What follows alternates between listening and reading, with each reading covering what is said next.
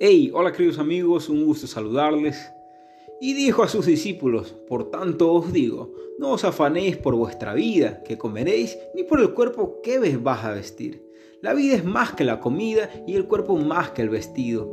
Lo dice Lucas 12:22. Querido amigo, querida amiga, es algo maravilloso ver la naturaleza y contemplar toda la creación y la belleza que Dios hizo en nuestro planeta Tierra.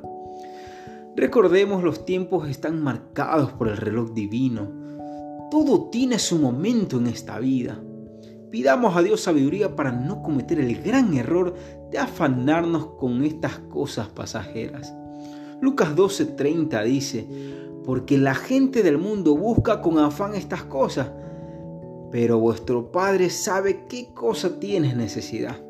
Hoy dile al Señor, hoy dile a Dios, Señor, gracias por darme una oportunidad para buscar el reino de los cielos.